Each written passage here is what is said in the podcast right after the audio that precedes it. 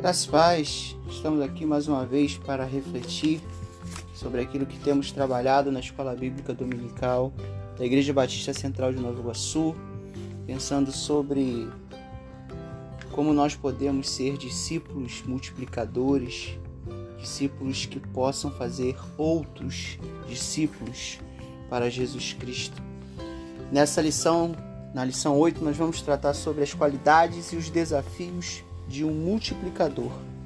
Quando a gente pensa sobre algumas características que nós devemos ter na nossa vida, na nossa trajetória, às vezes a gente se prende muito aquilo que temos que alcançar e esquecemos um pouco que o processo, o meio, é tão importante quanto a chegada próprio Jesus ele vai dizer que ele é o caminho, ou seja, viver a vida cristã, ser discípulo de Cristo, é entender a importância do caminho. E por isso, esse caminhar, Jesus Cristo é o caminho, precisa ser considerado por nós como um instrumento de Deus para que Deus possa modelar o nosso caráter, para que Deus possa trabalhar em nós a coragem de se sujeitar a Ele, de resistir ao diabo e de se chegar a Deus. Trabalhar em nós o compromisso, o compromisso com a aquele plano que ele tem para as nossas vidas, com o seu propósito, com a comissão que ele tem para nós, com o fato de sermos convidados, convocados por ele para sermos suas testemunhas neste tempo e também para entender a necessidade da confissão. Esses são os desafios do discipulador. O discipulador que precisa entender a necessidade de multiplicar. Então eu queria pensar com, com vocês hoje sobre esses desafios tão importantes que nós precisamos trabalhar nas nossas vidas. Mas para isso, a gente precisa entender que o nosso coração, o nosso coração, ele é um coração enganoso, incurável, mais do que todas as coisas. E quem pode conhecê-lo? E Deus responde: Eu, o Senhor, examino a mente e provo o coração para retribuir a cada um os seus caminhos segundo, seus, segundo o fruto das suas ações. Esse, essa característica tão importante, essa qualidade, digamos assim, do discípulo que se propõe a multiplicar a qualidade de experimentar de Deus a, o, tra, o modelar do coração, entendendo que o nosso coração precisa ser trabalhado por Deus, porque por nós mesmos nós nunca vamos conseguir desenvolver essas qualidades, essas características de alguém que segue a Jesus. Somente um coração que se coloca diante de Deus, se coloca para ser tratado por Deus, pode se transformar em um coração que desenvolve a paciência, que se propõe a ser ensinável e tratável, que se submete, que se coloca humildemente diante do propósito que Deus tem e se coloca determinado e disposto para fazer essa obra. Não adianta a gente ficar experimentando ou buscando pelas nossas próprias capacitações sermos pacientes, sermos ensináveis, sermos submissos, sermos humildes e dispostos para realizar a obra de Deus. O problema todo não está no, no, no nosso esforço o problema está no nosso coração, que é, segundo Jeremias capítulo 17, 9, enganoso e incurável. E o Senhor, ele tem essa ele, o Senhor ele faz em nós essa, essa obra de restaurar o nosso coração. O profeta Jeremias está falando sobre essa é, avaliação de Deus do nosso coração. Mas o mesmo profeta Jeremias vai dizer que é o Senhor quer nos dar um coração sensível, um coração disposto a obedecê-lo. E essas características do discípulo que se propõe a multiplicar, a compartilhar a fé, a ser referência para outras pessoas, essa característica, essas características dos discípulos, ser paciente, ser ensinável, ser submisso, ser humilde manso e ser disposto, só é possível quando o nosso coração é tratado por Deus. Por isso é importante a gente deixar Deus nos tratar, para que assim possamos enfrentar os desafios que Deus tem para nós. Então, vamos deixar Deus tratar os nossos corações, para que possamos ser é, instrumentos de Deus e assim possamos enfrentar esses desafios. E que desafios são esses? Desafios do caráter, desafios para vivenciarmos o caráter de Cristo em nós.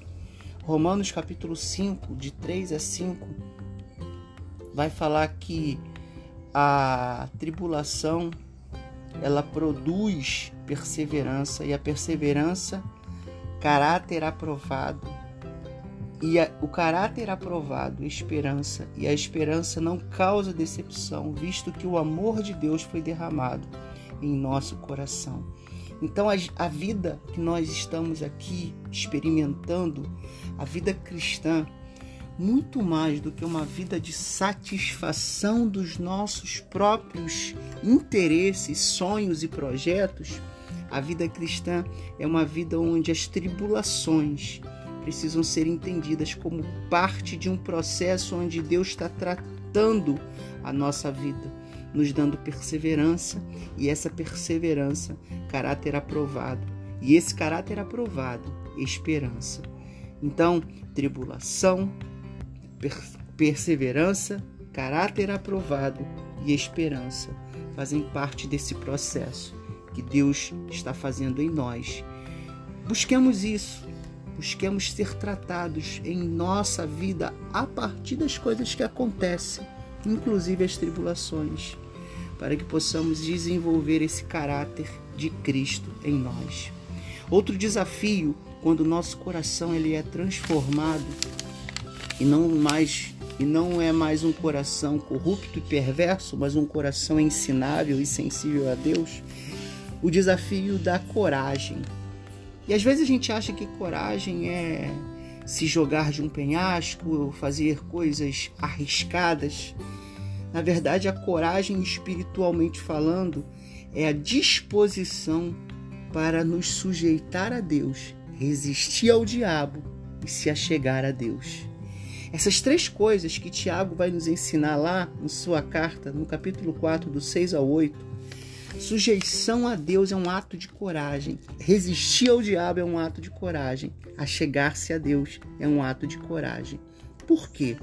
Porque nós, para nos sujeitar a Deus, precisamos nos despir dos nossos achismos, ideais, vontades, sonhos, projetos pessoais e nos colocar submissos à nossa essência, ao propósito de Deus.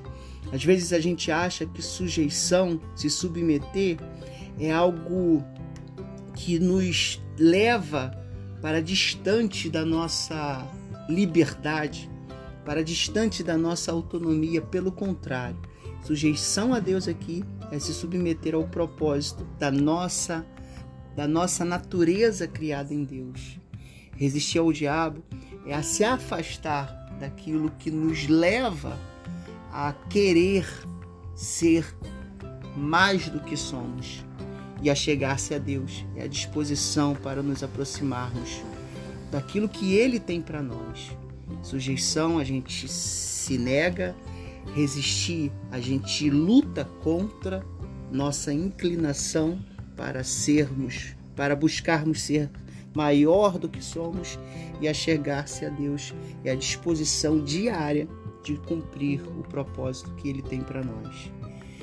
O outro, outro desafio que precisamos enfrentar quando o nosso coração não é mais um coração corrupto e perverso, mas um coração de carne sensível à vontade de Deus, é o desafio do compromisso. Se comprometer, assumir a responsabilidade, se enxergar como responsável por outras pessoas, não responsável para adular, para paparicar, mas responsável no sentido de conduzir, apresentar o plano de Deus, a vontade de Deus e assim caminhar junto, compromisso com, com pessoas. O outro desafio é o desafio da confissão. E aqui a gente pode pensar a confissão como confessar com a nossa boca e com o nosso coração crer. Confessar os nossos pecados e com o coração crermos. Esse desafio da fé, de confessar a fé, como, Romano, como, diz, como o apóstolo Paulo diz em Romanos 10, versículo 9. E a confissão dos pecados, que pode ser pensada em duas direções que se complementam.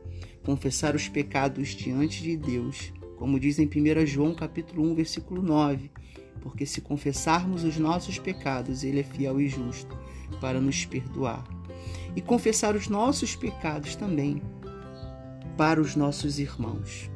Esse talvez seja um dos problemas mais complicados de nós, é, um dos desafios mais complicados da gente vencer, que é, re é reconhecer diante dos nossos liderados a nossa fraqueza e os nossos pecados.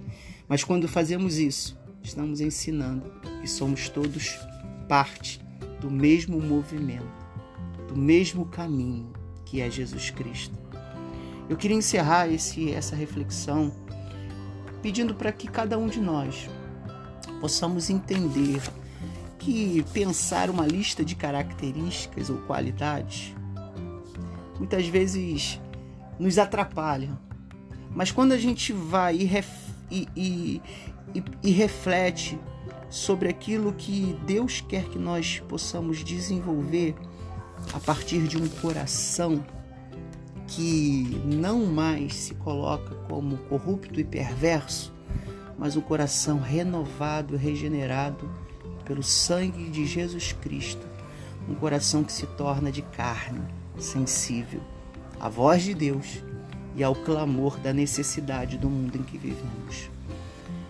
Esse momento, então, quando nós nos colocamos diante de Deus e pedimos, Senhor, abre o meu coração, Abre os meus olhos. O que eu estou pedindo para Deus? Senhor, me torna mais sensível à tua voz, me faz ser espiritualmente, é, entender espiritualmente aquilo que o Senhor tem para a minha vida, mas também é ter um coração sensível à necessidade dos nossos irmãos, à necessidade do nosso tempo, para que assim possamos dispostos, com o coração renovado, possamos enfrentar os desafios de um caráter que se modela e se ajusta na vida, de um, a, ao desafio de ter coragem de se sujeitar a Deus e resistir ao diabo e de se achegar a Deus, ao desafio de se comprometer, ao desafio de confessar com a boca a sua fé